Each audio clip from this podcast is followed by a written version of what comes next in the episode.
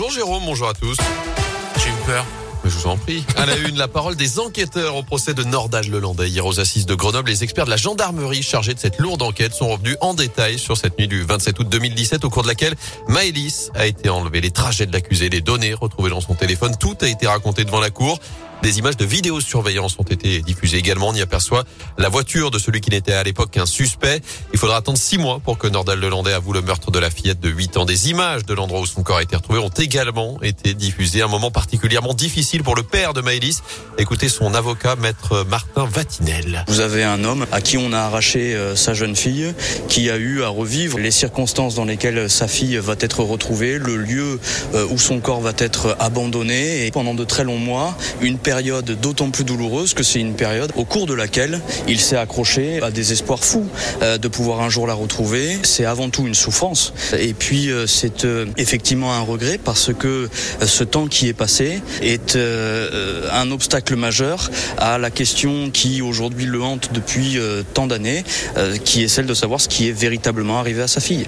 Donc oui, c'est un regret. Et pour les avocats des parties civiles, si Nordal Leland a été passé plus tôt aux aveux, les circonstances de la mort de Maëlys auraient pu être clairement mises à jour. Notez que ce vendredi, les premiers témoins vont être entendus dans l'autre affaire, celle des agressions sexuelles commises par l'accusé sur deux de ses petites cousines.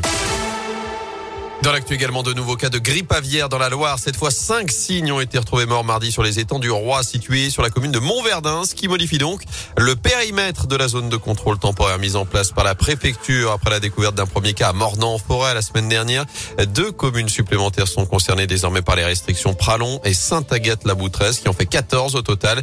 Toutes les volailles de basse-cour et les oiseaux captifs doivent rester confinés. La vente à la ferme est interdite. Certaines activités de chasse et de pêche également. Des restrictions qui pourront être levées au bout de trois semaines si aucun nouveau cas n'est détecté d'ici là.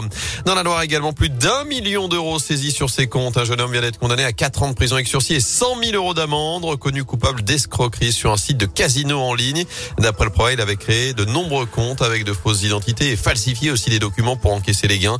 Les enquêteurs ont également retrouvé 337 000 euros dans sa chambre au domicile de ses parents à la Grand Croix, ainsi que de nombreux faux papiers.